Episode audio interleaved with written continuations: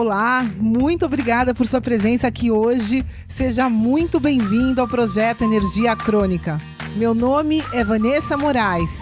E o meu é Bruno da Gama e estamos trazendo diretamente de Nova York para o nosso Brasil querido o que há de mais moderno dentro da área da saúde com a nova medicina integrativa quântica, para ajudar você a se livrar do cansaço e potencializar a sua energia vital. A gente vai te mostrar como ter energia extra para prevenir o envelhecimento, para eliminar doenças crônicas e para transformar sua saúde naturalmente e definitivamente. Sem tomar medicamentos perigosos e contínuos. Sem dietas milagrosas. Sem privar-se das coisas boas da vida. Mesmo que você tenha só 15 minutos durante o seu dia para você. E para saber um pouquinho mais sobre como usar a terapia de biomodulação energética integrada para transformar a sua saúde, confira o nosso site www.projetoenergiacronica.com. E agora vamos ao que interessa.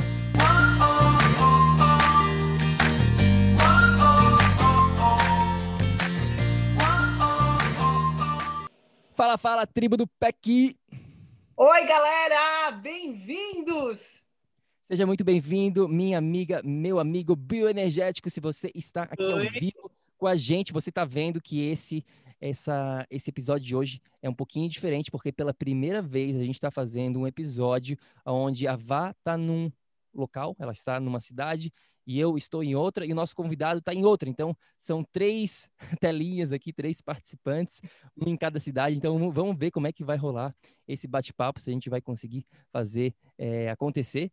Com certeza vamos, mas é, enfim, vai, antes de mais nada, eu queria te perguntar como que tá aí, porque as pessoas que estão nos acompanhando no nosso Instagram, de repente estão confusas porque elas vê, elas assistiam uma história de um sol nascendo numa praia e aí um minuto depois tem um outro sol nascendo em outra praia, porque a, a maioria das pessoas não sabem, né, que a gente está nesse momento, a, teve, a gente tem, teve um, né, uma emergência, enfim, a Vá está tá em outra cidade, eu estou em outra cidade, como acabei de mencionar, então como que está sendo essa, essa experiência aí nessa outra cidade, nessa outra é, praia aí, nessa praia maravilhosa?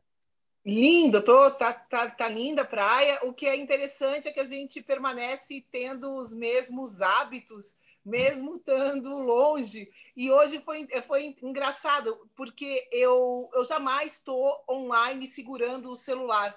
Né? Então a gente grava as, as, stories no Instagram e depois, chegando em casa, conecta e, e passa a story. E eu falei de sun gazing e você também.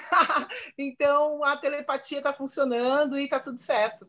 Pois é, foi sem combinar. Depois que eu vi também, e eu vi, eu, eu tinha botado 5h55 da manhã e tu botou 5h54, então, e quando eu tava filmando o sol, muito, muito louco, muito legal essa conexão. Para quem não sabe, essa questão do sun gazing, acompanha o nosso Instagram que a gente fala muito sobre luz, sobre né, esses três pilares da vida sempre, bastante sobre água, luz, magnetismo, que vem antes de tudo, de tudo, pessoal. Isso aí precisa ficar muito claro aqui, você que faz parte da tribo do PEC, isso é o que a gente precisa para criar vida. Toda vez que a NASA, por exemplo, está procurando por vida em outros planetas, eles sempre procuram, sabe por quê? Por água, luz e magnetismo antes de mais nada. Mas chega de conversa. Então, uma coisa para acrescentar nisso, hoje a gente vai estar com um tema aqui interessantíssimo que eu tenho pessoas da minha família usando né, é, esse tópico, usando a, a, a, planta que a gente vai falar hoje aqui, é, para em termos de saúde, e com certeza vocês vão entender que ajuda. Porém, a pessoa em questão, que é da minha família, não usa água, luz e magnetismo. Então, só usar essa planta que a gente vai conversar hoje, que é maravilhosa, não resolve, pessoal. A gente precisa integrar tudo. Então, vamos que vamos. Vamos né, agradecer primeiramente a nossa convidada que está aqui.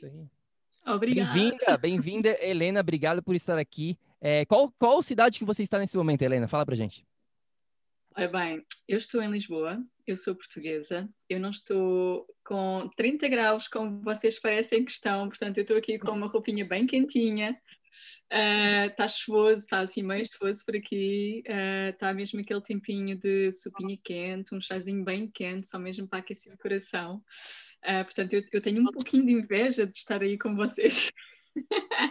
neste, neste ambiente pois mais de é. verão e de praia.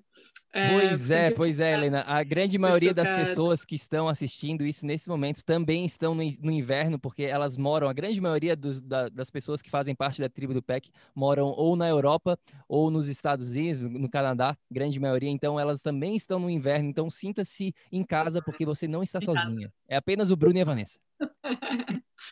Exatamente. Bom, é, Helena, primeiramente, gratidão por né, tirar um tempinho do, do seu dia para vir bater um papo com a gente sobre um assunto tão importante que a gente acredita muito que as pessoas precisam entender com mais profundidade. Eu e a Vá, a gente está buscando aprender, já, já, estuda, já estudamos é, relativamente né, bastante sobre este assunto de hoje, mas a gente está é, tá longe de ser um especialista nesse assunto. É por isso que a gente trouxe você aqui para falar com muito mais propriedade. Mas antes de a gente falar sobre todo esse papo de maconha medicinal, né, de proteína de cânhamo, óleo CBD e muito mais que a gente vai estar tá falando hoje aqui, eu queria saber um pouquinho da tua história, né? Quem que é Helena Solnado? Não sei se eu estou pronunciando seu nome corretamente. Fala um tá pouquinho sobre quem que é você, o que que você faz. Fala, conta um pouquinho da sua história, de como você chegou hoje aqui falar, falando com a gente. Claro que sim. Então, eu sou a Helena, tenho 37 anos, portanto eu nasci em Portugal, sou portuguesa. Um, eu estudei Química, primeiramente, ou seja, eu quando terminei uh, os meus estudos, eu queria ter continuado a faculdade e ter feito outros cursos de astronomia, etc. Uh, eh, mas aí eu acabei depois por uh, decidir enverdar pela parte da medicina chinesa. Eu sempre tive imensa curiosidade, nunca quis ser médica, mas gostava de e fascinava-me esta questão milenar das pessoas poderem usar a natureza como a sua fonte de cura, não é? Como a questão da água, como a questão das ervas, um, ou seja, aprender de facto sobre isto, não é? Um, então eu, eu, fui fazer novamente uh, este, este curso, tive quatro anos a estudar uh, e foi incrível uh, ter, ter, ter ganho a, a, aprendizagem de como realmente as coisas foram evoluindo ao longo do tempo, ou seja, como nós fomos crescendo ao longo do tempo nesta, nesta área próxima, não é? Com, com, com as plantas, com, com a fitoterapia toda existente. Depois, uh, cada país tem de facto sua, os seus processos de cura. Ou seja, então eu, eu, sempre fui muito curiosa, não é? Por saber como é que, que tipo de plantas é que existem no Brasil que não existem aqui em Portugal, que tipo de plantas é que existem na Índia que não existem então aqui uh, na Europa. Então, isto, isto é, obviamente, é muito curioso, não é? Um, e, e foi sempre algo que me fascinou. E. Um, opa, e, e eu e, obviamente que emergi, portanto, depois no mercado de trabalho e, e, comecei a trabalhar numa área que não tinha tão, não, portanto, não tinha até então estudado, uh, que tinha a ver com a parte de marketing, um, mas eu, eu sempre tive de facto esta vontade, eu, eu, sabia que eu queria de facto fazer qualquer coisa, não é, dentro desta parte mais de fitoterapia, de medicina chinesa, etc, mas não sabia ainda bem o quê. E, e, eu acho, e eu acredito muito, sabes, quando nós estamos completamente perdidos, uh, às vezes, com 30 anos, que era o meu caso, e quando as pessoas me perguntavam, pá, mas tu tens um bom trabalho, tu tens um bom ordenado ao final do mês, porquê tu não estás feliz? E às vezes eu dizia, pá, eu não estou completa. A verdade, eu estou super feliz a nível familiar, mas profissionalmente eu não estava realizada. E eu lembro-me de ter 30, e, 30 anos, 31 anos, e eu, haver uma amiga que me fez de facto uma pergunta muito direta que foi o que é que tu gostavas de fazer? E, e, e, aquilo foi uma pergunta que parece simples, não é? Se eu fizer a vocês agora, não é? Se calhar, o que é que vocês gostam de fazer? Mas naquela altura, para mim, uh, e eu já era mãe, já tinha um filho, uh, custou-me imenso não, não ter como responder. Eu não sabia responder. Eu sabia que havia. Eu, eu, eu, eu gosto de algumas áreas, mas eu não sabia de facto o que é que eu queria fazer. E eu acredito sempre que a vida ela não quer saber se tu estás preparada, ela quer é que tu aprendas, não é? De uma maneira ou de outra. E, e, e, e com o passar do tempo, uh, eu, eu tive num impasse de, de, de, do que é que eu realmente quero, etc. E não conseguia decidir-me. E, e eu adoro animais. Eu tinha uma cadela, a Camila, uma rafeirinha, não é? Um vira-lata, como vocês dizem. Uh, e eu, eu, na altura, portanto, a Camila já estava comigo há 5 anos, uh, era a minha rafeirinha, uh, e eu tinha engravidado há pouquinho tempo, portanto, eu estava grávida de 3 meses quando a Camila adoeceu.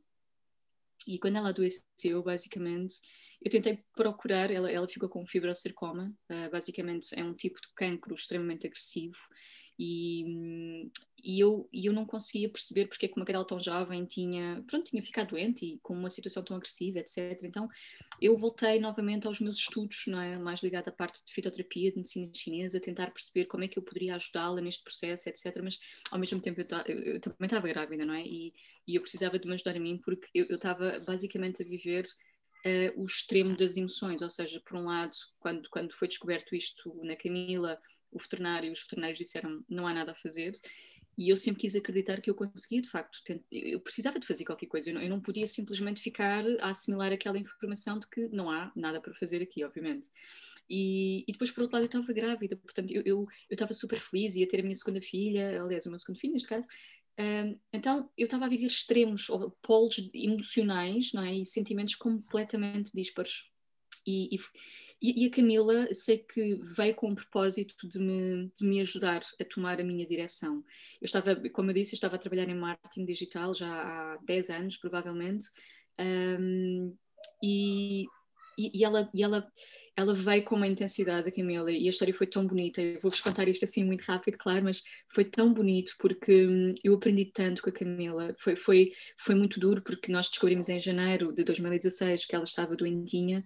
Um, eu fiz tudo, eu larguei todas aquelas possibilidades de não, não, vamos eutanasiá-la, vamos fazer Não havia nada a fazer, portanto, eu mergulhei, foi de facto dentro daquilo que era a fitoterapia, dentro pá, daquilo que eu conseguia, na verdade, fazer para tentar proporcionar-lhe um bom fim ou aquilo que realmente eu, eu queria uma cura para ela, não é? Mas se eu não conseguisse, eu queria dar o melhor de mim uh, àquele ser porque eu sabia que ela estava a me ensinar algo enorme que eu não tinha conseguido ver com os meus olhos. Então uh, fizemos imensos tratamentos. A Camila teve um, uma vida, um fim de vida de facto incrível. Uh, ela não tinha propriamente manifestações da doença.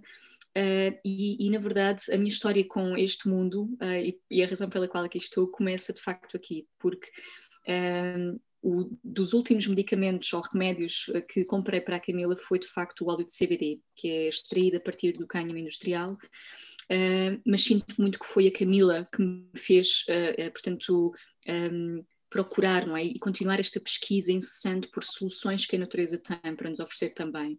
Porque, na verdade, da parte dos fármacos, não é? da parte da medicina convencional, eu não tinha nenhum apoio. Um, certo. E, e, foi incrível, porque na altura eu não, não percebia, eu sabia o que era cannabis sativa, um, mas não tinha know-how. Isto vai fazer o quê? Como é que eu aplico? Uh, não havia ainda tanta informação disponível na internet, não havia ainda médicos propriamente expertos, os veterinários estavam longe de saber como é que podíamos usar isto. Portanto, foi, foi de facto um, um estudo, foi, foi, foi super intenso. A Camila partiu. Mas quando ela partiu, eu senti que ela me deixou um legado, uh, que foi de realmente continuar este meu estudo e, e apesar de ter sido, sabes, um, uma Pá, foi, foi um, foram seis meses de aprendizagem tão intensa, uh, ao mesmo tempo que eu estava a gerar uma vida dentro de mim, ou seja, eu ia receber qualquer coisa grande, mas eu tinha de abrir mão porque a minha cadela ia partir, não é? E é, foi uma gratidão pela questão de ter conseguido um, entrar num mundo completamente novo, pá, mas num caminho que me foi mostrado por um cão, digamos assim, porque se não fosse ela eu não tinha chegado aqui, provavelmente não tinha, não me tinha interessado tanto, não é? Não tinha, essa, não tinha tido essa necessidade.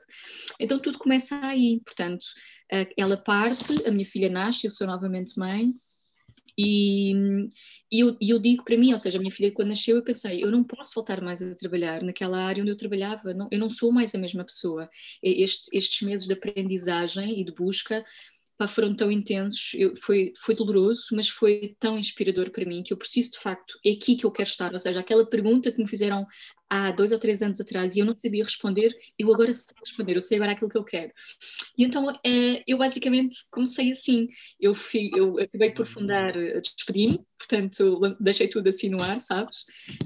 Um, criei uma marca, criei uma marca que se chama Empology, que é, vem do hemp, não é em inglês, do canhão, Sim, e até, e Helena, só para a gente, é, eu acho que antes de a gente começar a, a desenvolver esse nosso bate-papo, né, de uma maneira mais é, profunda, eu diria assim, é, eu acho que é importante para quem está escutando, para a gente também aqui, é, definir algum, algumas nomenclaturas, né, digamos assim, né? Qual que é a diferença? Porque é, tem, tem muita confusão, eu vejo, né, pela, pela internet, por aí, em relação a essa planta. A gente está falando de uma planta específica aqui, né? Mas existem nomenclaturas diferentes. Qual é a diferença entre maconha, cannabis sativa, cânhamo? Fala pra gente um pouquinho Sim. dessa definição Olha, específica do nome.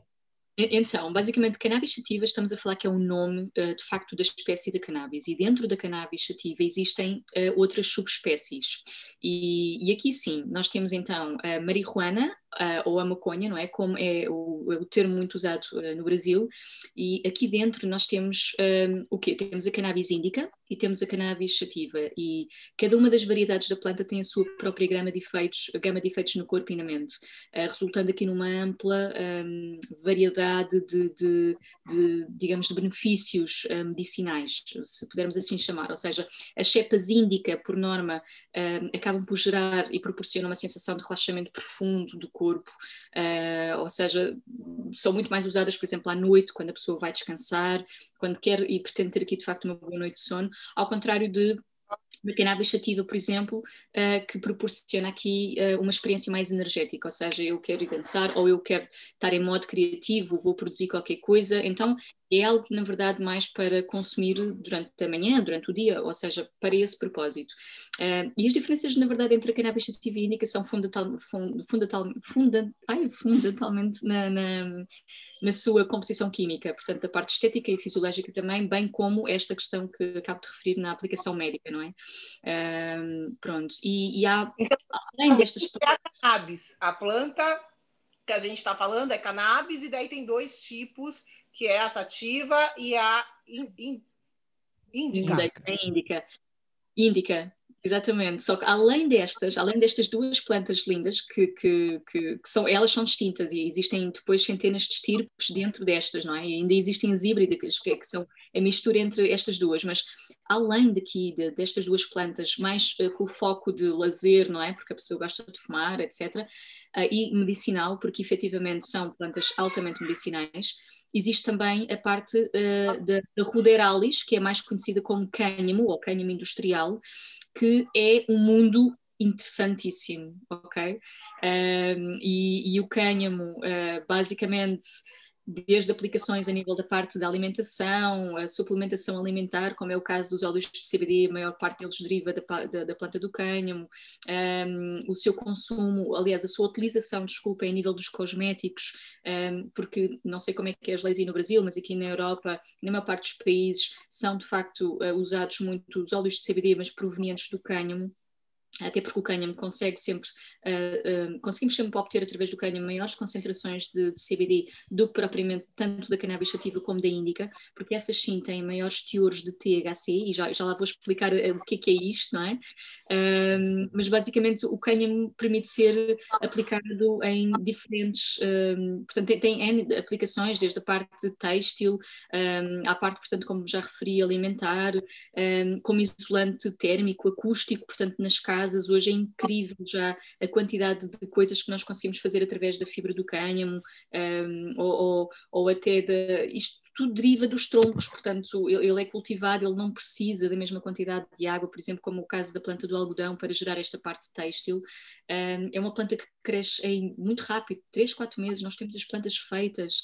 Então, Hoje em dia, quando nós pensamos nesta questão da cannabis e quando pensamos sobretudo na sua utilização, não é?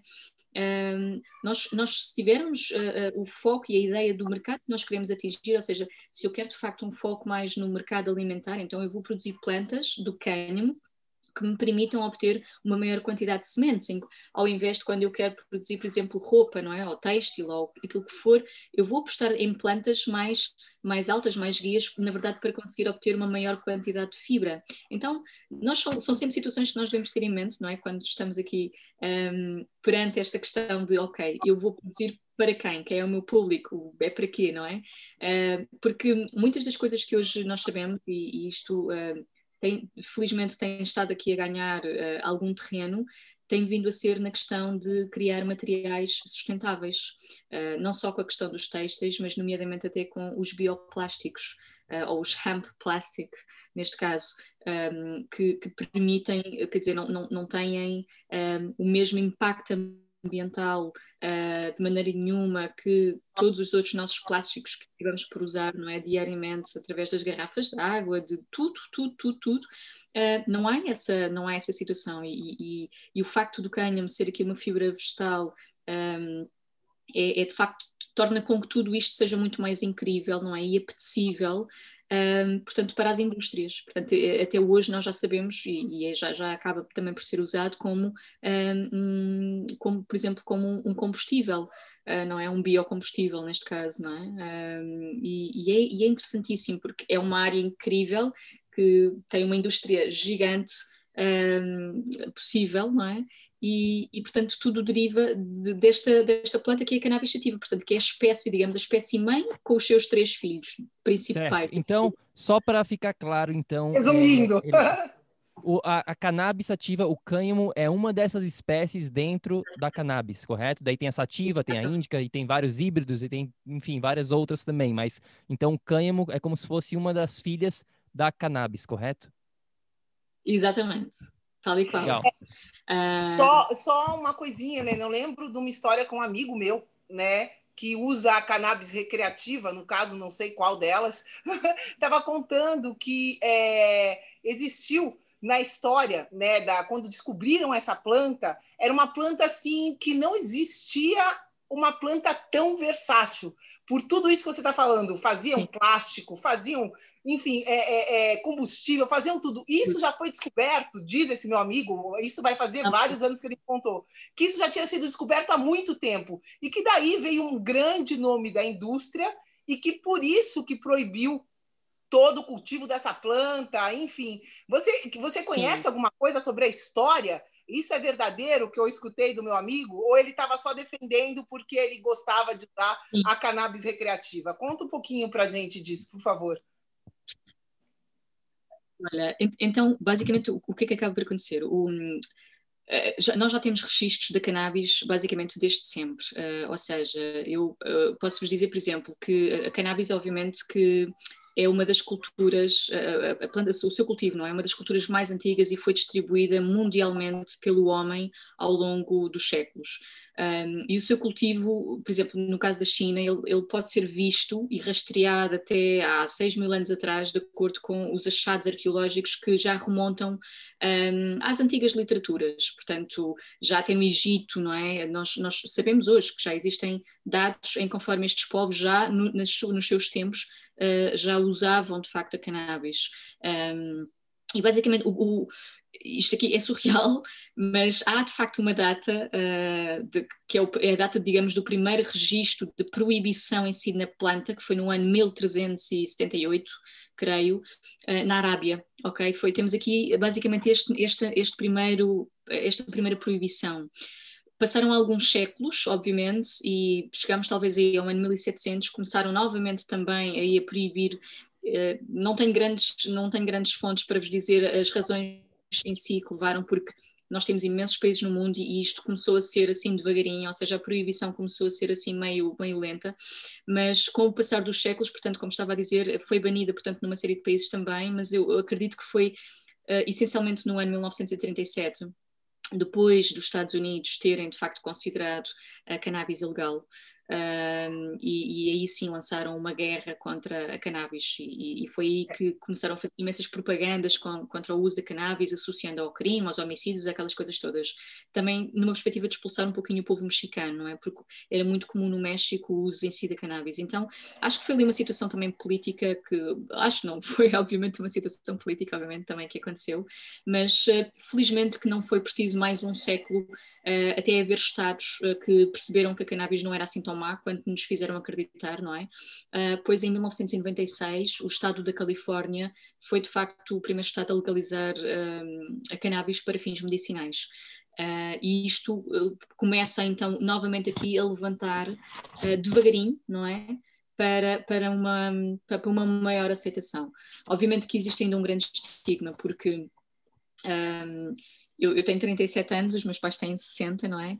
E, e eu lembro-me que eu cresci com, esta, com este estigma de cannabis é, é, igual a droga, não é? Porquê? Porque eles também cresceram com essa ideia, portanto, é, é uma situação cultural até, se nós formos, por exemplo, neste momento, nós ainda hoje aqui na Europa, não é? Temos aqui situações de, de, de populações uh, que, não, isto é uma droga, não, não é uma planta, é uma planta que merece ser respeitada como todas as outras, tem imensas propriedades, da mesma maneira que, que, que quer dizer, o que é que nós agora podemos considerar como é, da mesma droga? maneira da mesma maneira é como por exemplo né o a cafeína né que a gente consegue é, através do café né a cafeína é uma droga porém ninguém está proibido de de, de tomar café, né? Então toda droga, mesmo que seja, né, a gente vai falar sobre aí sobre algumas propriedades da planta, né, que pode ser considerada aí como uma droga, digamos assim, mas é importante a gente saber que, que existe né, uma, uma questão de como usar, né, como ser a maneira como a gente usa as coisas, né? Então, é, a gente vai chegar lá. É só, Pode falar. É só, é só um parênteses, meu amigo, é, pontualmente, ele não estava falando só do uso é, recreacional. Houve uma uhum. proibição da cannabis com fins econômicos, justamente porque ela era muito eficiente e não podia ser patenteável. O plástico vindo da cannabis não é patenteável. Existe um grande, eu estou tentando lembrar, é uma, é uma empresa é, multinacional, é, tá uma das maiores empresas que existem que domina a patente de plásticos. Uhum. Então, esse plástico vem da indústria petroquímica, existe uma patente. É como se fosse uma indústria, a indústria que a gente fala, a indústria da doença, a indústria farmacêutica, eles não podem patentear a natureza. Então, eles proibiram a cannabis, justamente que era muito eficaz, o cânhamo, no caso, pelo que você está explicando, né? O cânhamo tem infinitas aplicações, e como os caras sabiam disso e não podiam patentear, o que, que eles fizeram? Proibiram e criaram da indústria petroquímica os plásticos e tudo mais, que só prejudicam, não é nada natural e assim por diante. Foi esse o contexto que meu amigo contou, só para finalizar. É, Sim, eu acho que a gente tem que sempre é, seguir essa parte, né? A questão do dinheiro. A gente fala muito isso, né? Follow the money, né? Sempre tem alguma coisa que pode estar envolvido, é, ou política ou a questão do dinheiro em si. E como que tá, Helena, essa questão da legalidade aí na Europa, por exemplo? A gente vive nos Estados Unidos, né? A gente está no Brasil nesse momento, mas a gente mora nos Estados Unidos. E nos Estados Unidos é de acordo com o estado, né? As, as leis americanas são muito baseadas no estado que a pessoa mora. E cada estado tem a sua lei, algumas já está legalizada nessa questão mais para uso medicinal, outras não. Enfim, cada estado tem o seu. Na Europa, também cada país, obviamente, tem as suas regras. Como que funciona aí na Europa a questão do uso da planta em si para medicina ou, digamos, de uma maneira geral? Então, Uh, aqui na Europa uh, as coisas não são propriamente claras uh, por uma razão. Nós hoje em dia nós temos imensas empresas a fazer a parte de cultivo de, cannabis medicinal, ok? Não estou agora a falar na parte do cânhamo industrial, estou basicamente a falar na parte de cannabis mesmo medicinal. E aquilo que acaba por acontecer é que uh, as leis têm de facto saído, uh, vou dar o caso aqui de Portugal. Portugal, uh, a lei já tinha sido promulgada, promulgada, portanto, há dois anos atrás, Uh, aliás, já fez em, em agosto passado dois anos que, que, que, tinham decretado que realmente a cannabis poderia ser usada para fins uh, medicinais. Uh, todavia, nós tivemos este tempo todo sem qualquer tipo de, ah, digamos, de produto final à venda, portanto, não, não, tínhamos nada. Ou seja, foi lançar uma lei, mas não aconteceu nada. Então, obviamente que isto acaba depois por ser um bocadinho revoltante, porque nós eu vou falar pelo aquilo que tem, tem a ver aqui com a questão de Portugal. E eu, eu, não sou propriamente uma expert em leis, uh, porque me exalto rapidamente, mas, mas o que tem acontecido aqui é que, e também se calhar é, é comum noutros países, mas nós aqui vemos uh, políticos envolvidos em negócios de cannabis. Ok? Uh, e, e, acho que são, são, são, obviamente, claramente que são aqui situações de interesse, não é? Porque nós aqui em Portugal tivemos aqui situações de, de políticos que uh, tinham votado contra, uh, há uns anos atrás, esta questão da descriminalização em si de, de, de cannabis, por exemplo, e, e, outras situações, e de repente nós agora encontramos-nos envolvidos, de facto, em um, empresas de produção de cannabis medicinal, cá. Portanto, é, é, é, uma corrupção pegada, não é? Como eu gosto de dizer e, e que gosto aqui de, de, de falar. Um, porque, porque epá, não, a, a, mim, mas isto sou eu, não é? E, e, e vocês estão a pedir a minha opinião, mas, mas uh, aqui a questão das leis é que efetivamente nós não temos uh, ainda uh, produtos um, para, para portanto, nas farmácias, uh, não temos ainda os óleos, apesar de já termos aqui de facto uma série de empresas, nomeadamente a Tilrey do Canadá, que está cá em Portugal, como outras, um, ehm, e que já produzem e que vendem, portanto, para o mercado alemão. E, efetivamente, nós não temos nada ainda, portanto, nas, nas prateleiras. Não, não conseguimos um, ehm, obter nada para tratamento neste momento. Temos sim os químicos, Uh, medicamentos que foram sintetizados, portanto, mas são de facto químicos, não são propriamente, não é uma flor, não é um. São químicos, não é? Um, como eles o caso. Podem. E eles podem e são caríssimos. E são caríssimos, inclusivamente. Um... Portanto, a, a, questão da legalidade é assim um bocadinho ainda meio dúbia, não é? é ou seja, é legal, mas não há. Olá, espero que você esteja gostando desse episódio do podcast. Eu só gostaria de te falar que se você está cansado, com falta de energia, se você está enfrentando problemas na sua saúde, mais do que isso, se você está buscando uma solução definitiva para os seus problemas, vem conhecer um pouco mais sobre a terapia de biomodulação energética integrada lá no nosso site. É só ir no projetoenergiacronica.com. Entre em contato com a gente, manda suas dúvidas. E agora a gente vai continuar com o nosso episódio do PEC.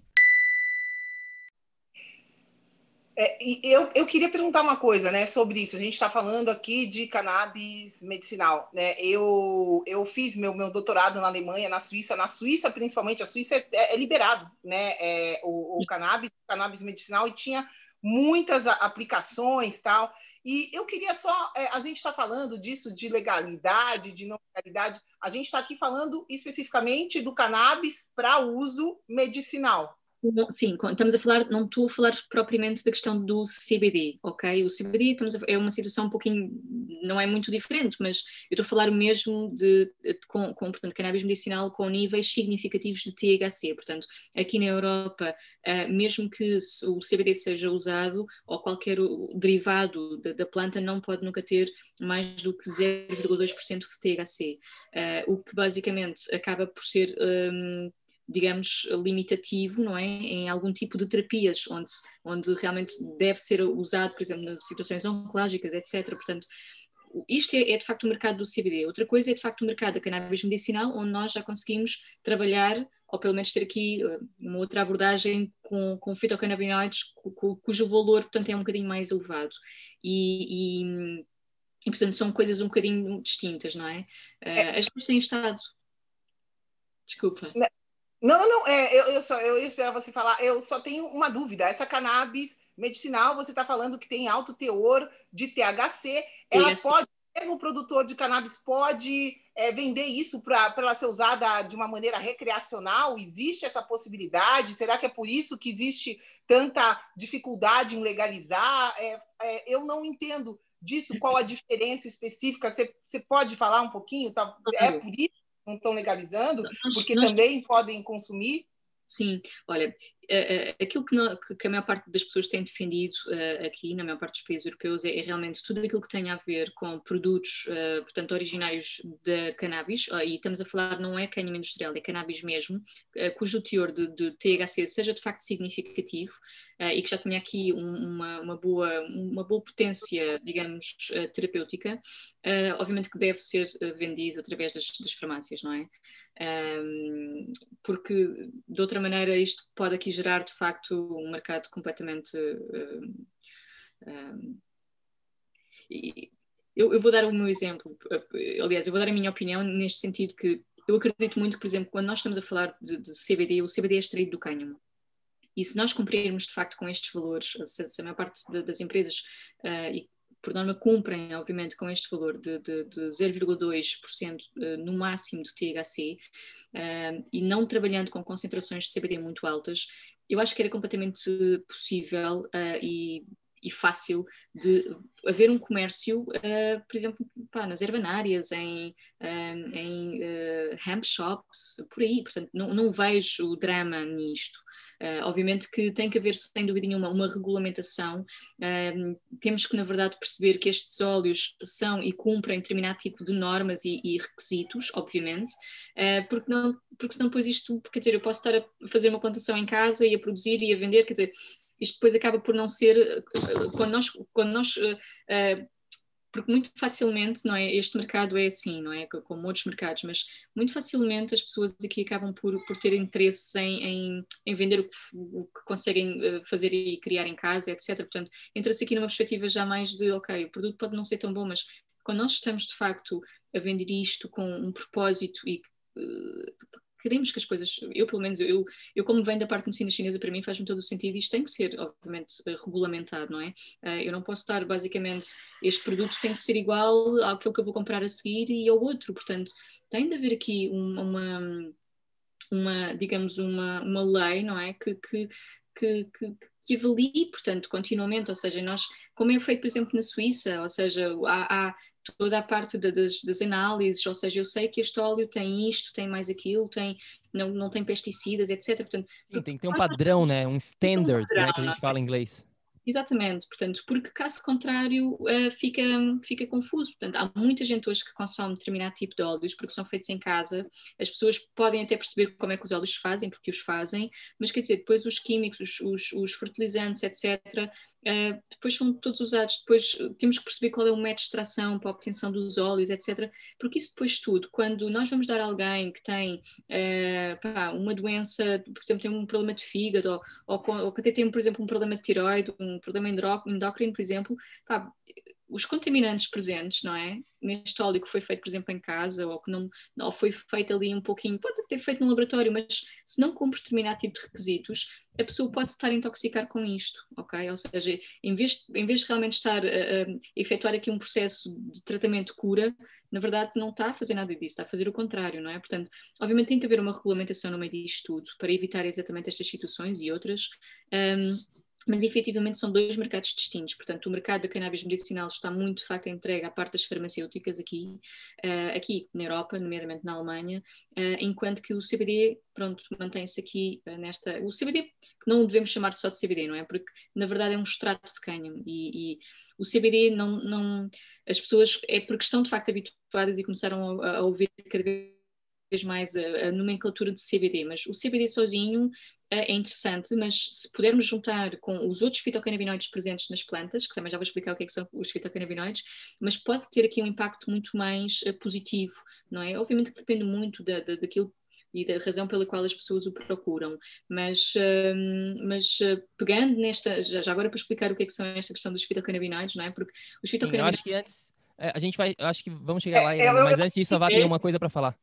Ok. Não, não, eu só ia falar para a gente, porque quem está escutando esse nosso bate-papo, assim, é, é, eu tenho uma noção e eu tenho, eu tô ficando um pouco perdida, porque são muitas ah, coisas, né? É, no caso é, de, uh, vamos supor, as pessoas confundem, né, a, a cannabis, é, não sabem o, qual a diferença da cannabis medicinal é, em termos de consumo, né? A cannabis medicinal são óleos, por exemplo. Uhum. O CBD é um óleo. Agora, a planta, essa mesma planta, como eu te perguntei, do te, que tem o teor alto de ah. THC, com esta planta eu consigo fazer uma planta medicinal e consigo consumir é como na Holanda, todo mundo sabe que né, consomem plantas orgânicas com alto teor de THC, só que para consumo recreativo. Existe essa possibilidade de uma mesma planta ser usada para uma coisa e para outra, é, ou não? A cannabis medicinal é totalmente diferente. É, é, porque o, o, outro dia veio um, uma pessoa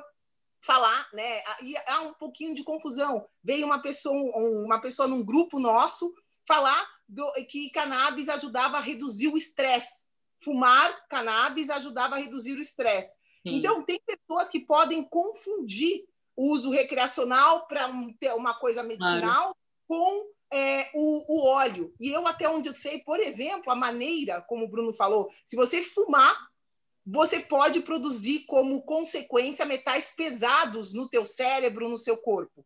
Isso é uma coisa muito séria. E, de outra maneira, se você pegar aquela planta e usar como um óleo, como você está falando, orgânico e, e com todo cuidado, aquilo pode trazer benefícios. Então, para quem está ouvindo a gente aqui, Helena, explica um pouquinho a diferença dessa mesma planta, de usar ela da maneira correta para medicina, né, extraindo óleo, sendo orgânica, tal. E a mesma planta orgânica, se eu pegar e fizer um óleo e fumar, isso tem um efeito totalmente diferente, para as pessoas é, não confundirem, acharem, ah, então tá, então estou pegando uma plantinha aqui orgânica, é, é, pura, então tudo bem, eu usar isso porque eu estou estressado. E aí tem esse lance do metal pesado tal. Então. Ou será que tem mesmo? Ou será que o que a Ava está falando é real? Fala é. pra gente qual que é real. É, qual que é real? Olha, então eu, eu, eu, eu, peço desculpa de estar assim, mas eu, eu, eu, já, eu falo muito rápido, não é? Como vocês perceberam, mas não é por mal. Eu vou explicar de uma maneira mesmo simples, porque assim, nós hoje temos, portanto, a, a, parte da cannabis medicinal que engloba a parte da cannabis sativa e da índica são de facto plantas um, que, que, têm estado a ser criadas e, e desenvolvidas ao longo do tempo uh, para a obtenção de um, níveis mais altos de THC, por exemplo. E, e, não tem propriamente, não é, não é natural encontrar níveis altos de CBD nestas plantas, ou seja, estas plantas estão de facto mais numa perspectiva de obtenção em si uh, de, de, de teores altos de THC, coisa que não existe no cânhamo industrial. Nós no cânhamo industrial temos níveis um bocadinho mais elevados de CBD, mas muito reduzidos a nível de THC. E o que é que acaba por acontecer? Nós, quando falamos no óleo de cannabis, quando a mim me perguntam, por exemplo, qual é o óleo de cannabis, ou qual é que é a diferença entre o óleo de cannabis e o óleo de CBD, eu gosto de explicar que eu entendo como o óleo de cannabis aquele óleo que é feito com a cannabis, de facto, com sativa ou com índica ou com alguma híbrida e que contém, de facto, no seu todo, todos os fitocannabinoides, ou seja, não foi propriamente retirado nenhum fitocannabinoide, um, portanto, do óleo, ou seja, não foi retirado o THC, por exemplo. Então, eu tenho um óleo completo e, e, e, e há uma coisa até que, que que se chama efeito, o efeito entourage, que é uma teoria que explica que todos estes fitocannabinoides presentes na planta, ou seja, neste, neste óleo de cannabis em si, eles trabalham sinergicamente entre si para promover uma maior sensação de bem-estar. Isto é o efeito entourage. Uh, e daí sim ser importante toda esta gama de, de fitocannabinoides, portanto, para provocar exatamente isso. E tem um, um e potencia imenso a cura para N situações, ok? Para N doenças, para N condições. Ao contrário, ou seja, nós quando criamos o óleo de CBD extraído a partir do cânhamo, então nós não temos propriamente um, concentrações tão altas de THC, como eu referi, temos de facto concentrações mais significativas até de CBD e de outros fitocannabinoides, um, e por norma, por questões também legais, porque sabemos que não podemos ter o, o ou seja, o limite de THC permitido nesta maior parte de, dos óleos, um, sejam eles full spectrum ou, ou, broad spectrum, que eu já, já vou também explicar, então o, o THC é retirado daqui, ou seja, eu estou a consumir parte destes fitocannabinoides, fito porque são oriundos das plantas, obviamente, um, mas eu não estou, a, a, a, quando eu os consumo, eu não estou basicamente a ter o efeito que o THC num óleo de cannabis me pode produzir ok? Que é, é. basicamente que é como se dizem. fosse é, é, é, o whole foods que a gente chama, né? Uma, uma planta inteira. Por exemplo, né? existem é, açúcar, por exemplo, refinado feito da beterraba, digamos, né? Aqui no Brasil não é muito usado, é mais usado a cana de açúcar, mas existem alguns lugares onde eles usam da beterraba. É diferente você consumir um, né, a, o açúcar refinado que está vindo da beterraba do que comer uma beterraba. Quando você come uma beterraba, muito provavelmente você não vai ter problemas a longo prazo na sua saúde. Agora, se você comer açúcar refinado, tá vindo, que está vindo, por exemplo, de uma beterraba, é uma outra história. A mesma coisa, eu acho, é por aí, né? Quando é um full spectrum, broad spectrum, que tu vai explicar o que, que é, mas quando tá tudo intacto, digamos assim, é Sim. melhor. É melhor, porque, por exemplo, um, quando, quando, os óleos uh, começaram há alguns anos atrás uh, a ser comercializados na Europa, uh, muitas das vezes eram óleos de facto era CBD isolado, ou seja, a pessoa estava apenas a usar o CBD, este princípio ativo, depois diluído ou em óleo de cânhamo, ou em óleo de oliva, ou de óleo de coco, por exemplo, não é? Um, mas é, torna-se muito mais interessante, por exemplo, para quando nós começamos depois a falar na parte, por exemplo, de doenças autoimunes, como é o caso de fibromialgia, por exemplo, é muito mais interessante, além de eu ter o CBD, se eu conseguir ter uh, os, outros, os outros fitocannabinoides, como o caso do CBG, o CBN, o CBC, portanto, ou seja, porquê? Porque eu vou ter mais canabinoides a trabalhar com um propósito que é manter aquilo que se chama a minha homeostase, ou seja, o meu equilíbrio, o meu balanço orgânico, ok? Então, isto acaba por ser importante uh, e daí eu, eu, acredito que é sempre uma mais-valia quando nós uh, procuramos ajuda e acompanhamento. Uh, ok, como é que eu faço? Eu tenho isto, eu quero, interessa mais que isto pode ser uma solução para mim, mas como é que eu faço, não é? Como é que eu tomo, qual é o melhor óleo, etc. Porque efetivamente, uh, eu vou dar o exemplo, um, eh, eu há, uns anos atrás eu estive na Dinamarca e, e conheci o caso, um caso incrível e, e, e, nós muitas das vezes conseguimos resolver determinado tipo de, de patologias e problemas e até sintomas, não é? Apenas com o, o CBD, pronto, porque o CBD tem uma área de atuação incrível no nosso organismo quando consumido. Uh, existem várias maneiras também de consumir os fitocannabinoides, eu também já vou explicar, mas uh, quando nós estamos perante situações, por exemplo, como é o cancro, o CBD sozinho, ele não é suficiente, ok? Faz todo o sentido poder usar um óleo de cannabis uh, e depois um óleo de CBD à mistura, ok? Portanto, eles vão se potenciar. O, o, óleo de cannabis, ele, ele não tem tanto teor, ou seja, tem sempre teores mais baixos, mais reduzidos, ou níveis mais reduzidos de CBD, uh, eh, por isso é que é importante depois dar-lhe com um CBD mais forte, digamos assim. Uh, porquê? Porque eles vão, de facto, potencializar imenso uh, o seu trabalho no nosso organismo. Como é que eles atuam? Por, porquê, porquê que nós, na verdade, reconhecemos estes fitocannabinoides externos? Nós temos receptores ao nível da nossa pele, temos receptores internos uh, e, na verdade, nós produzimos, obviamente, esta, esta este, este, este, nosso sistema endocannabinoide produz os nossos próprios cannabinoides. Por isso é que é tão fácil as pessoas sentirem-se confortáveis uh, quando fazem uso, por exemplo, de CBD. Porquê? Porque a maior parte um, da, das pessoas, quando uh, tem de facto alguma patologia, uh, por exemplo, de dor e, e, faz o uso em si do, do CBD e o, e, o, seu efeito, ou seja, é, é, aquilo que sentem logo é tão confortante. Porquê? Porque nós estamos a trabalhar com o nosso sistema e este nosso sistema endocannabinoide. E isso é, isso aí eu acho que é, eu ia falar mais para frente, mas acho que dá para a gente falar agora, né, sobre esse assunto que tu tá falando agora, Helena, porque muitas pessoas, né, elas não sabem do que tu acabou de falar, né, elas não sabem que todo ser humano possui um sistema endocannabinoide. O que que é isso é significa? Endo, a palavrinha endo, é que é produzido pelo próprio sistema. Tá? Então, então, esse, né, o seu sistema, o seu corpo, o seu organismo tem a capacidade de produzir esse, né, não sei o nome dessa, dessa é, substância, sim, por conta própria. É, ou fito, que vem das plantas, ou endógenos, que vem da gente mesmo. Bruno, fala um pouquinho. De, é, é, eu queria que as pessoas que estão escutando a gente entendessem a importância vital dos canabinoides para o ser humano porque a, a, não é à toa que o nosso corpo é viciado em canabinoides. Nós precisamos dos canabinoides para diversas funções. Então, quando em determinadas patologias ou doenças esses canabinoides deixam de ser produzidos pelo corpo, aí a pessoa pode. Né, é, essa, esses fitocannabinoides ajudam a recuperar essa função, mas é uma coisa é, externa. É, não é, é uma produção aí, endógena. O ideal seria produzir endogenamente, para fazer o corpo retomar a produção e não. É, eu queria até perguntar.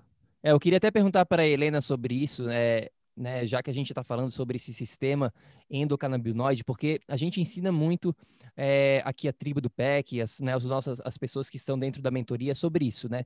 Tudo que o ser humano produz por conta própria, que tem um sistema endógeno, né?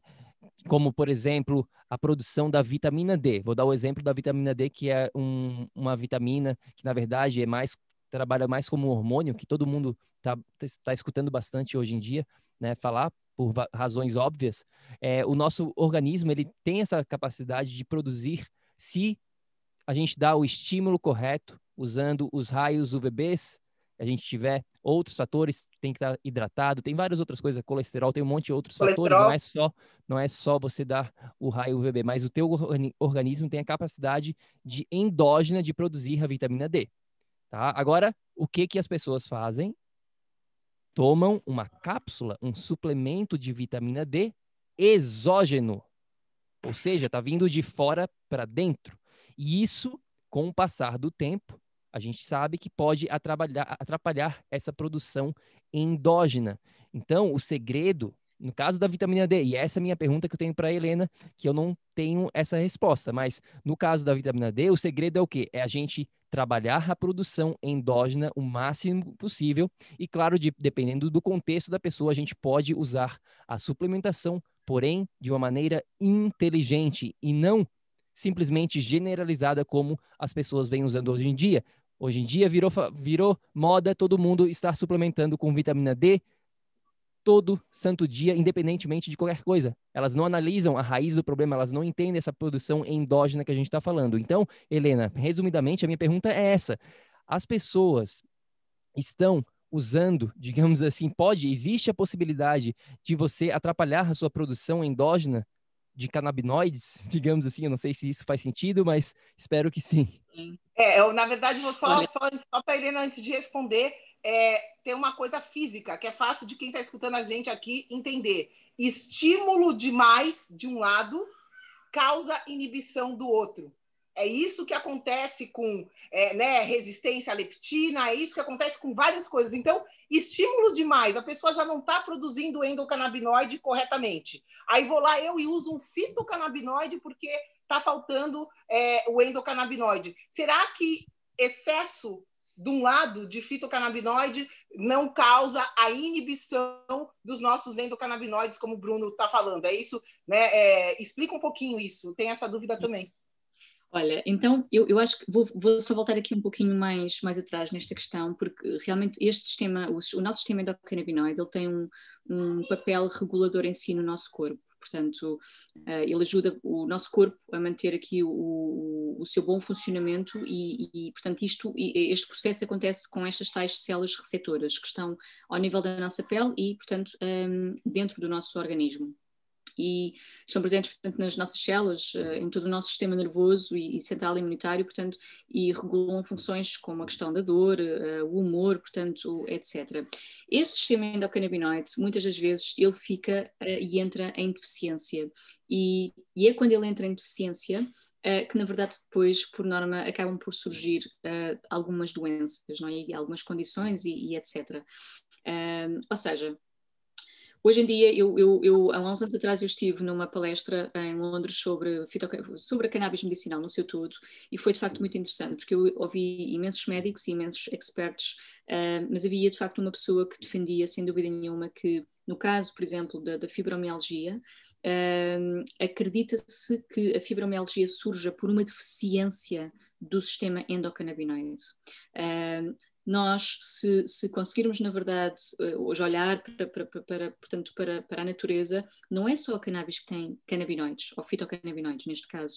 Nós temos outras plantas, por exemplo, o caso da equinácea, eu não sei se vocês usam muito aí no Brasil, se não, mas a equinácea também tem canabinoides, em menores quantidades, e, e provavelmente não há de ser um CBD, não, não, é, não tem psicoativos, não é? Não, psicotrópicos neste caso, mas mas existem uma série de plantas na, na, na, no nosso mundo que têm canabinoides. Nós próprios, quando acabamos por gerar um filho e quando estamos a amamentá-lo, o nosso corpo produz os tais endocannabinoides e isso passa como os anticorpos no leite para a criança. Portanto, nós estamos a nutrir o seu sistema endocannabinoide e é um sistema extremamente foi, foi descoberto muito recentemente. Um, ainda há muito pouco um, a nível de estudos como, como existe, portanto, estudo sobre a parte do sistema nervoso central, etc. Portanto, já há alguma coisa, mas ainda não tem a mesma consistência uh, na parte, na classe médica, como todos os outros nossos sistemas. e devia ter, não é? Ou seja, acreditamos que, que as coisas estão a ir nesse, nesse sentido, nesse, nesse caminho de saber mais, porque efetivamente nós podemos destruir, sem dúvida nenhuma, o nosso sistema endocannabinoide, mas não é só o sistema endocannabinoide. A partir do momento em que nós começamos a destruir o nosso sistema endocannabinoide, já, já tivemos aqui uma massa destrutiva, destrutiva através dos outros nossos sistemas, seja por fatores de poluição, de uh, fatores, uh, portanto, de má alimentação, etc. Portanto, há muita coisa, não é, que acaba por, por um, até os próprios receptores, eles podem de facto ficar, uh, digamos, frágeis. Portanto, isso não, não, significa que se eu for uma consumidora assídua de cannabis durante a minha vida toda, que eu vá destruir os meus receptores. Provavelmente não, mas ou seja, há de facto uma maior nutrição, não é? De, de, deste, desta parte de, do, do, do, do, nosso sistema endocannabinoide. E hoje em dia aquilo que eu vejo, eu, eu trabalho muito como health coach, uh, aquilo que eu vejo é que grande parte, hoje em dia nós usamos e recorremos muito à medicina, uh, numa altura e numa época em que 95% dos diagnósticos são diagnósticos de estilos de vida, ok?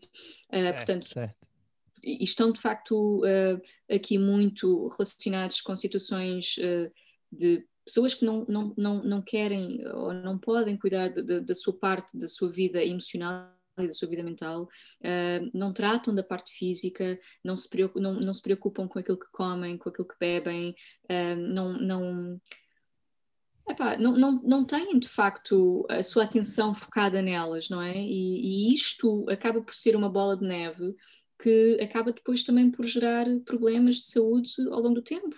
Uh, começa com uma infecção e às vezes acaba num cancro, portanto, mas, mas lá está. Obviamente que, que as coisas. Um, se, eu, se eu, por exemplo, se, se, me perguntarem se nós devíamos consumir um, o cânhamo industrial, as folhas, por exemplo, diariamente, eu iria sempre dizer que sim, eu, vou, eu defendo, eu acho que nós devíamos consumir sem dúvida nenhuma, porque já basta às vezes o stress que nós temos, não é? O excesso de cortisol por causa de, do stress recorrente das nossas vidas agitadas, das redes sociais, disto e daquilo. E no final, ao final do dia nós estamos sozinhos e, e, e temos que agradecer a este mundo, porque sim, o mundo, sim. na verdade, Faz é? sentido. Não, faz sentido completamente, Helena. E antes, eu quero, não, eu quero, é, quero falar um pouquinho mais sobre qualidade, né? De, de como que a pessoa que está escutando isso aqui, está nos vendo nesse momento, tá Ok, Helena, entendi que essa planta é fantástica, essa planta tem poderes incríveis, digamos assim. Como é que eu vou, como é que eu começo a usá-la? É, né, o que, que eu come, por onde eu começo? Mas antes de falar sobre isso, Helena, eu queria dar um passinho atrás e voltar na conversa sobre o cânhamo, especificamente sobre a proteína, né, do cânhamo, mais conhecida como hemp, né, pelo menos nos Estados Unidos, não sei se na Europa é a mesma coisa, a, é. a hemp protein. Né? Então, essa é uma pergunta que muitas pessoas têm, que eu tenho também, é sobre a qualidade da proteína da, do, do hemp, né, do cânhamo. Porque uma, uma das coisas que as pessoas aqui do, da tribo do PEC precisam entender é que nem toda proteína é proteína. Como assim? Como assim?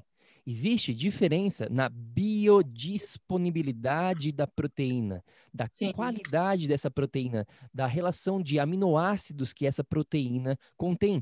Por exemplo, uma proteína que, que venha de origem de um ovo, ela é diferente de uma proteína que venha de uma ervilha. Sim. Também é, é diferente da do cânhamo. Tá? Então, a gente, existe a diferença da biodisponibilidade, biodisponibilidade, é uma palavrinha difícil de falar, mas é simplesmente como o seu corpo absorve, tá bom? Biodisponibilidade é a disponibilidade, é quanto eficiente essa proteína vai ser para o seu organismo. Então, fala um pouquinho sobre a qualidade da proteína hemp. Hemp protein, fala aí pra gente. A hemp, a hemp protein. Eu tenho aqui algumas coisas para vos mostrar, mas, mas antes de mais, só para haver aqui uma, uma apresentação em si daquilo que na verdade existe, ou seja, a semente de cânhamo, ela é uma fonte uh, altamente nutritiva quando toca aqui à parte das proteínas e dos óleos uh, gordos essenciais, como é o caso do ômega 3, do 6 e do 9. E, e, e, na verdade a, a proteína das sementes de, de cânhamo ela é muito uh, semelhante à proteína encontrada no sangue humano. Isto é muito curioso, mas é verdade. Uh, então, ela, além de ser uh, super fácil uh, de digerir, e, e, portanto, porque existem imensas pessoas que têm de facto problemas em digerir alimentos, um, aliás, e proteínas neste caso, uh, as sementes de cânhamo têm sido uh, super recomendadas por uh, imensos médicos, imensos nutricionistas, porque são de facto de fácil absorção, de fácil digestão. Um, o óleo proveniente da semente do cânhamo Uh, ele fornece ao corpo, como eu já disse, portanto, uma série de ômegas e, e, nós muitas das vezes encontramos, por exemplo, numa colherzinha de, de, de, de sopa, nós temos uma quantidade muito superior, uh, por exemplo, que existe noutros óleos vegetais de, de ômegas. Portanto, ela é de facto riquíssima. Um, e, e, além do mais, uh, as gorduras são gorduras saturadas, portanto, e, e, são mesmo muito poucas, ou seja, até para diabéticos um, é super recomendada. A semente de cânhamo é um excelente snack, uh, tem 0,1% de hidratos de carbono, por exemplo, é mesmo, é mesmo tipo inofensiva, sabes? Um, super. Nós podemos hoje adicionar as sementes de cânhamo a qualquer receita nossa, uh, até sopas, portanto, para crianças, porque não representa qualquer tipo de, de perigo ou qualquer coisa. Um, e, é, e, é, e, e, a verdade é que, como complemento à dieta uh, da semente de cânhamo diariamente, aquilo que eu na verdade estou a fazer é que eu estou a reduzir o risco de desenvolver, por exemplo, uh, problemas de origem cardíaca ok? Um, há, há, imensa gente vegan, vegetariana, que, que, na verdade tem recorrido muito à, à proteína do cânhamo como, como, uh, como uma segunda, aliás, como uma, uma, uma opção muito mais saudável de, de, obtenção de proteína até do que a soja, por exemplo, um, e, e, portanto basta uma pequena quantidade que na verdade nós conseguimos ter uma, uma um, ou seja, aquele teor que nós necessitamos, o, a quantidade necessária de, de, proteínas diárias, nós conseguimos ter numa porção muito pequenina, ok? Eu vou dar-vos o um exemplo porque eu tenho, isto é a minha marca, não sei se vocês conseguem ver, uh, mas isto são, eu, eu chamo as Hulad Hemp Seeds, que são as sementes de cânhamo descascadas. Uh, eu dou sempre indicações, por exemplo, às pessoas de como é que podem usar, uh, porque nós aqui temos imensas possibilidades, podemos usar isto em diferentes tipos de, de receitas, Uh, tudo deriva da semente, ok? Mesmo até a hemp protein, eu tenho, por exemplo, o caso dos shakes, um, ah, aqui, eu não sei se vocês conseguem ver bem, uh, mas sim, sim. hemp shakes, basicamente, é nada mais, nada menos do que proteína de canha moída uh, e depois leva aqui outras misturas de, por exemplo, de coco, de farinha de coco, um, de proteína de ervilha, por exemplo, que na verdade depois vai uh, ser e vai saciar muito mais a pessoa, um, uh, eh, portanto, ao longo do seu dia, para o seu pequeno almoço, é super versátil, na verdade. Sim, com é certeza. Isso. Com certeza. É, é, nos Estados Unidos é, é, bem, bem fácil o acesso, né? no Brasil já é bem mais complicado. Aqui eles usam, usam muito a proteína da soja, né? Por, por questões mais é, cultural aqui, a soja está sendo bem divulgada. Né? A gente estava até no interior de São Paulo no sítio dos pais da Vanessa e rodeado por plantações gigantescas de soja, né? Então, mas são a... to totalmente exportadas, exportadas. A produção já está já tá vendida para fora. É, a produção para exportar para para fora, mas a, a, o perfil nutricional da proteína do, do cânhamo, né, se a gente for analisar o perfil dos aminoácidos, é muito diferente da grande maioria das das proteínas de planta. A gente, aqui dentro do PEC, nós, para falar a verdade, a gente não é muito fã de proteína em pó vinda de proveniente de vegetais, porque a gente sabe que a, que a absorção não é tão efetiva. Porém, vem estudando um pouquinho sobre essa questão do hemp protein e tem é, é bem interessante porque é, ela é diferente, como a Helena está falando aqui, é diferente da grande maioria das outras plantas. É muito legal, Helena. Obrigado por compartilhar sobre isso. Vá alguma outra questão aqui antes que a gente prossiga? Não, é, é uma, uma coisa que antes da gente começar a falar disso da proteína, eu acho que eu vou né, voltar atrás para falar da, da, da, importância de integrar tudo isso, né? Seja a, a proteína, não adianta a pessoa ter uma dieta horrorosa e comer a proteína do cânhamo e achar que isso vai estar prevenindo doença cardíaca.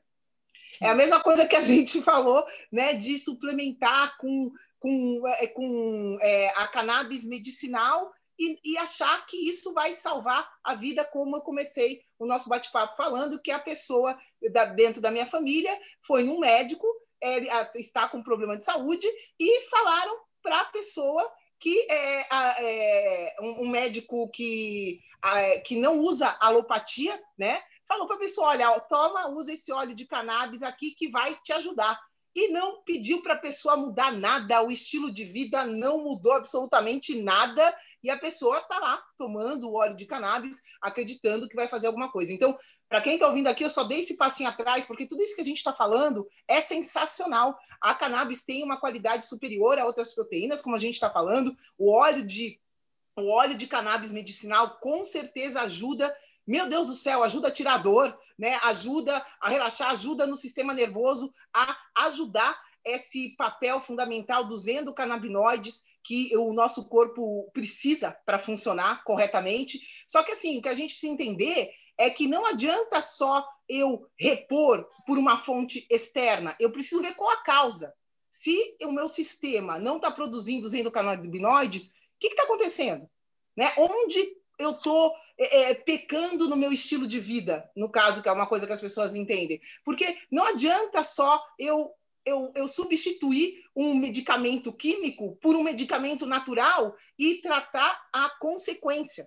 O que a gente fala muito aqui no PEC é da importância da gente usar sabiamente todas essas ervas, todas, todas essas terapias para ajudar, porém, jamais esquecer que a causa precisa ser direcionada. E a causa né, vai ser você direcionar os sistemas do corpo de uma maneira integrada e não só é, adicionar uma coisa, uma planta mágica como é, é o cannabis, né? É, não adianta, não resolve a gente não mudar absolutamente nada e só tomar gotinha, só comer a semente. É isso só que eu quero né, a chamar a atenção aqui de, do nosso, do nosso, da nossa tribo que está ouvindo. Porque se você está aqui e acha que já eu já tentei é, proteína de não sei o quê, eu já tentei não sei o quê, ficar tentando uma pílula mágica e achar que a cannabis, né, que o que a gente está falando é a próxima pílula mágica que vai te salvar, isso não é verdade. A gente precisa ser sincero aqui. Com certeza você precisa, pode usar essa planta para te auxiliar né, no teu processo, porém, você precisa direcionar, como a Helena estava explicando aqui, Os o seu sistema de uma maneira integrada. Os quatro pilares, né? Para quem Sim. acompanha a gente Sim, aqui, Helena, uma. eles sabem do, dos quatro pilares que a gente fala bastante. É, a gente tem até um guia completo dentro do nosso site. Se você que está escutando aqui não tem esse guia, é um e-book completo. Até, vai, eu estava revendo esse e-book é, nos últimos dias e eu tava, putz, ficou muito bom. Esse e-book é um e-book gratuito de 30 páginas que a gente tem. Ficou realmente muito bom. É um conteúdo que você que vai, vai te abrir para essas novas possibilidades. Vai, você vai realmente entender o que, que você precisa para ter energia 24 horas por dia, saúde 365 dias por ano para viver até os 120 anos. Mas voltando aqui para o nosso papo, se você ainda não tem esse guia, faz o download no nosso site, está lá totalmente de graça para vocês. Mas vá, continuando, Helena, é, vamos falar aqui para a gente é, finalizar esse nosso bate-papo. Eu acho que é importante, como eu mencionei anteriormente, a gente falar, tá, beleza, Helena, entendi, é muito poderosa essa planta. Por onde que eu começo? Por onde, né, o que que eu tenho que entender se eu for comprar um óleo? Existem tantas opções no mercado, tanta confusão, Pode como a gente tá aqui confuso. O que que eu essa. faço? Como que eu começo? Olha, então é assim, eu, eu, hoje nós temos aqui várias uh, maneiras de consumir, um, ehm, que era uh, a parte da cannabis medicinal, quer até, portanto, o, digamos, os óleos de CBD, não é? Ou seja, sem uh, este, este fitocannabinoide que é o THC.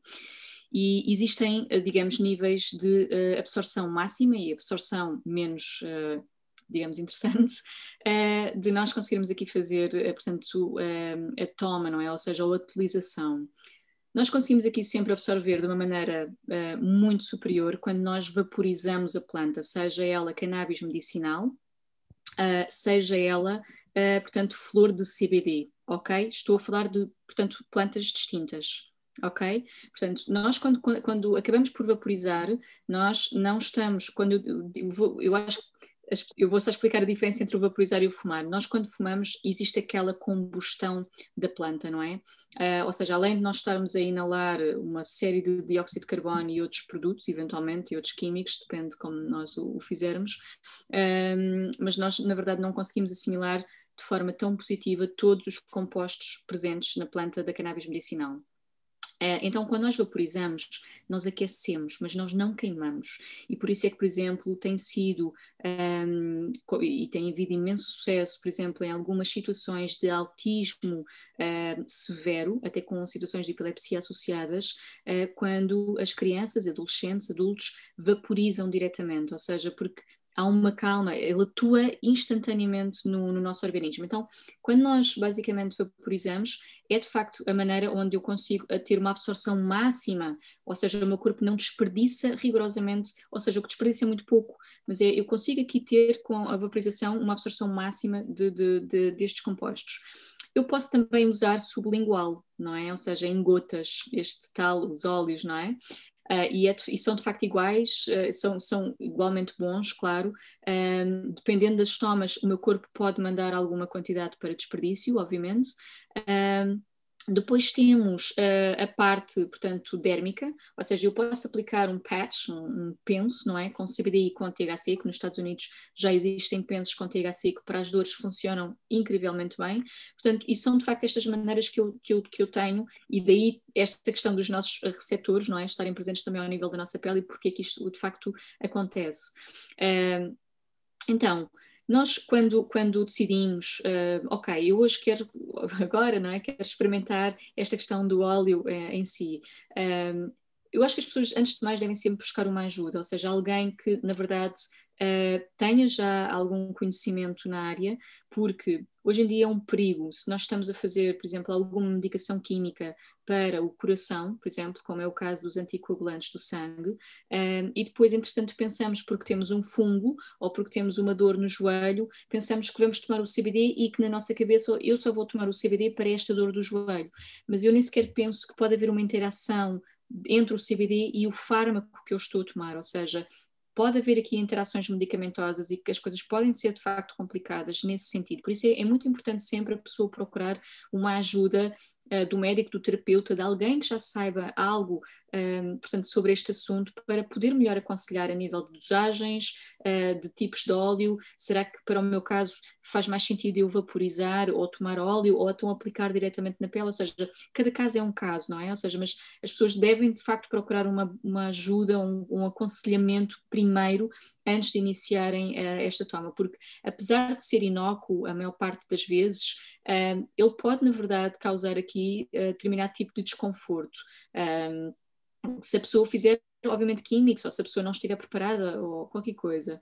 E depois, lá está, Hoje em dia, falando na questão mais dos óleos de CBD, portanto sem o THC, um, os óleos hoje em dia são, são, podem ter diferentes tipos de recipiente, ou seja, nós tivermos um frasquinho, nós temos uma parte que é de facto o óleo de CBD e depois temos o restante recipiente, que é o, o portanto o, o, o, que acaba aqui por finalizar aqui o óleo, não é?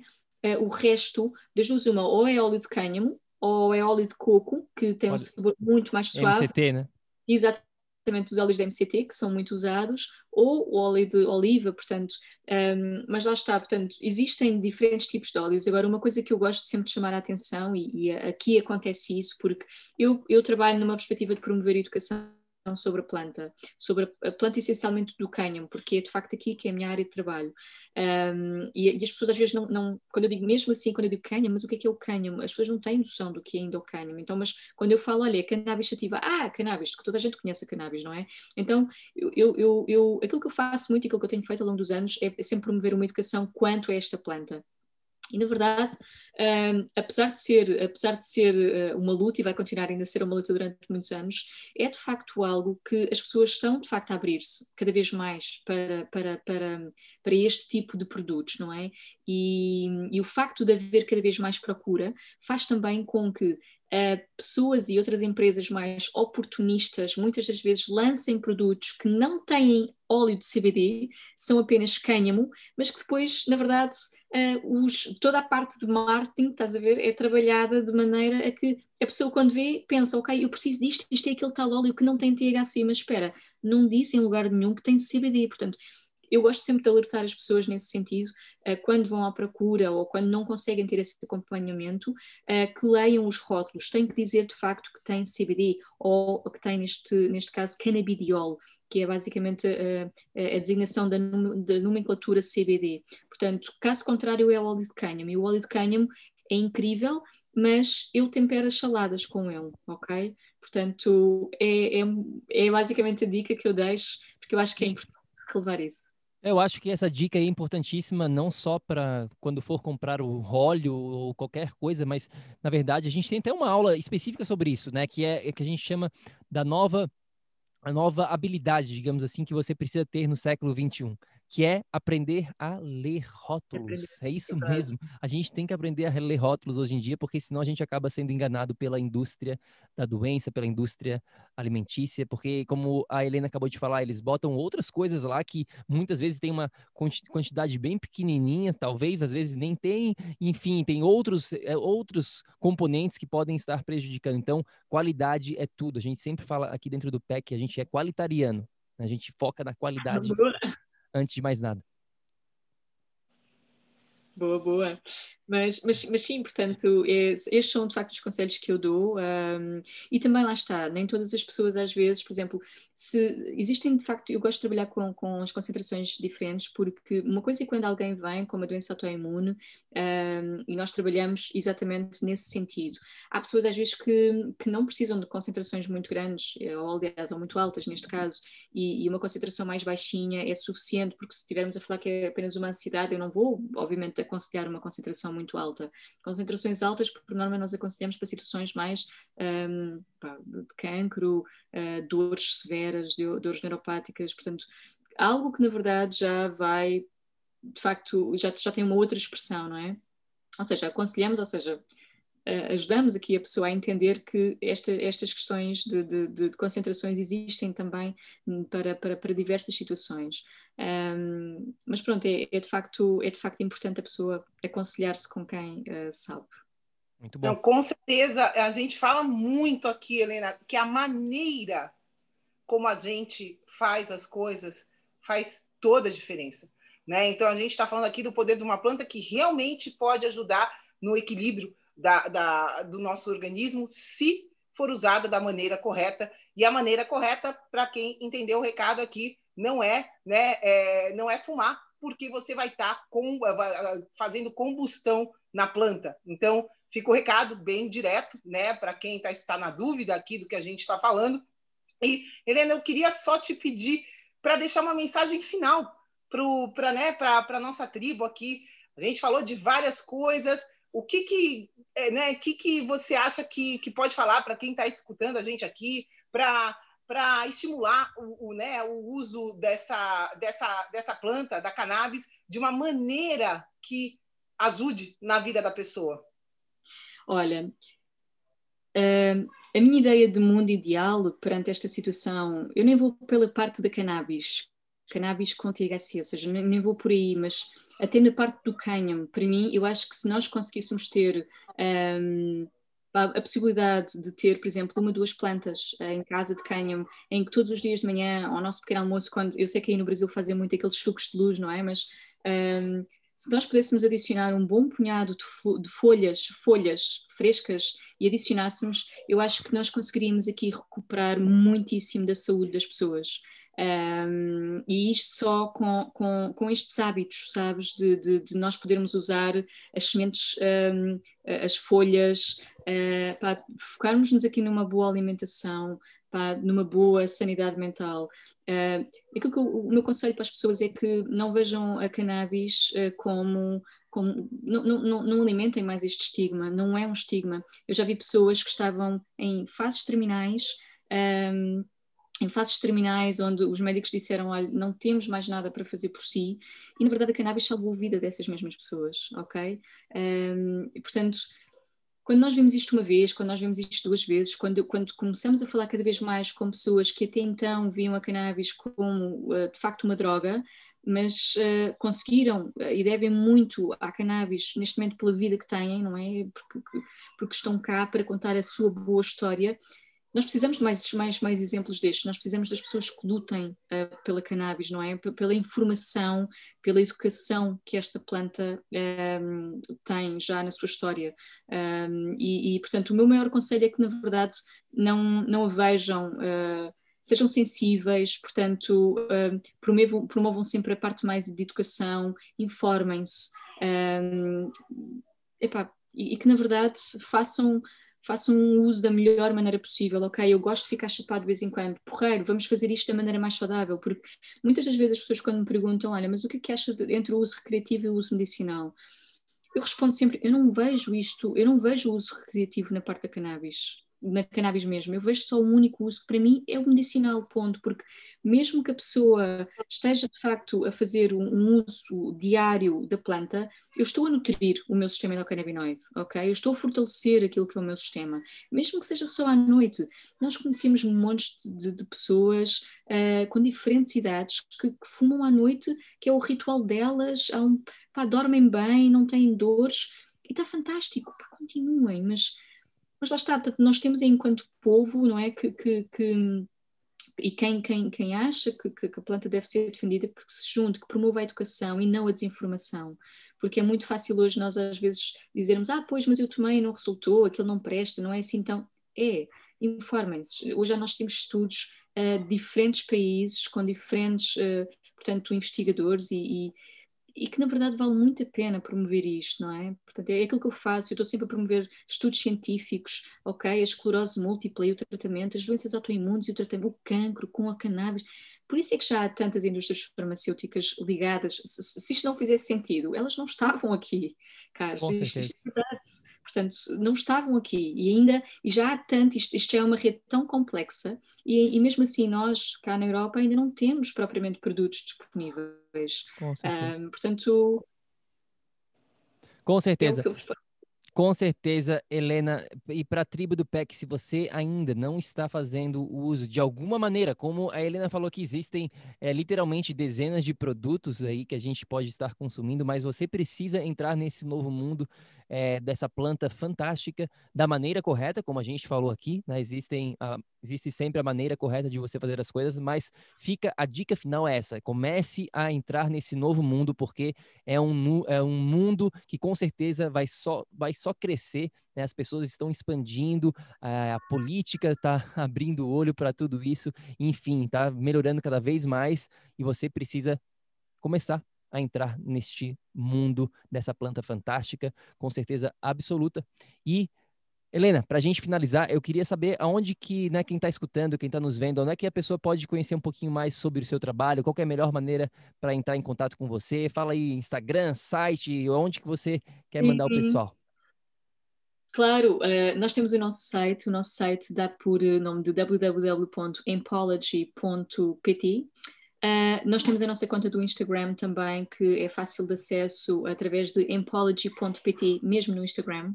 Uh, e através do meu nome também conseguem chegar, Helena Solnado. Uh, portanto, qualquer informação adicional que vocês precisem de saber, alguma, algum acompanhamento, alguma coisa de como, como fazer, como ter uma dieta rica em produtos de cânhamo, como é que eu posso meter isto na minha dieta. Portanto, então, Sim, uh... muito legal. É, o, site, o site da Helena é muito bom. É, Hempology é H-E-M polg.pt. Eu vou deixar aqui na descrição para quem tá, né, se tiver algum, alguma dúvida, vou botar todos os links aqui certinho do site da Helena, mas entra lá, tem bastante produto, bastante informação, muito legal mesmo. Helena, gratidão, gratidão pelo seu tempo, seu, pelo seu conhecimento. Esse é um assunto que dá para a gente ficar aqui conversando por horas Muitas e horas, horas, tem bastante coisa. De repente, daqui a um tempo a gente faz um episódio, uma vez, um episódio número dois com as atualizações para a gente falar ainda uhum. mais sobre uhum. assuntos aí que a gente nem chegou a tocar. Mas gratidão Sim, mesmo, obrigado. Coisa. Eu acho que há muita coisa mesmo uh, que, que, nós, na verdade, podemos fazer. Eu não sei como é que está aí a situação no Brasil uh, relativamente ao uso das máscaras, mas uma das coisas que tem estado aqui, pelo menos na Europa, a correr extremamente bem tem sido esta questão das máscaras que são feitas em cânhamo ok? Uau, Portanto, de facto, desperdício, portanto, e, e, são coisas de facto incríveis. Eu acho que há imensa coisa que pode ser feita e que está neste momento também a ser feita, mas uh, se nós continuarmos todos juntos e, e, promovermos de facto isto da melhor maneira possível, vai ser melhor para nós, para a nossa saúde, para o planeta, para, para o futuro de todos. Obrigada. Com, com, certeza, a gente nem tocou nem todas as aplicações que Sim. tem. Até máscara, pessoal, até máscara. É. Máscara. Até máscara plástica. Mira, eu, eu vou, vou mostrar-vos óculos de sol. É, estes, é, é, óculos, estes óculos de sol são feitos em fibra de cânhamo. Sensacional. Portanto, Sensacional. dá para fazer essa coisa. Sim. É, querida, gratidão. Gratidão por estar aqui. Para quem está escutando a gente, espero que isso tenha ajudado vocês a tirarem um pouco o preconceito das coisas, né? Tem muita coisa que vocês descobrem aqui com a gente que aparentemente são boas e que não são.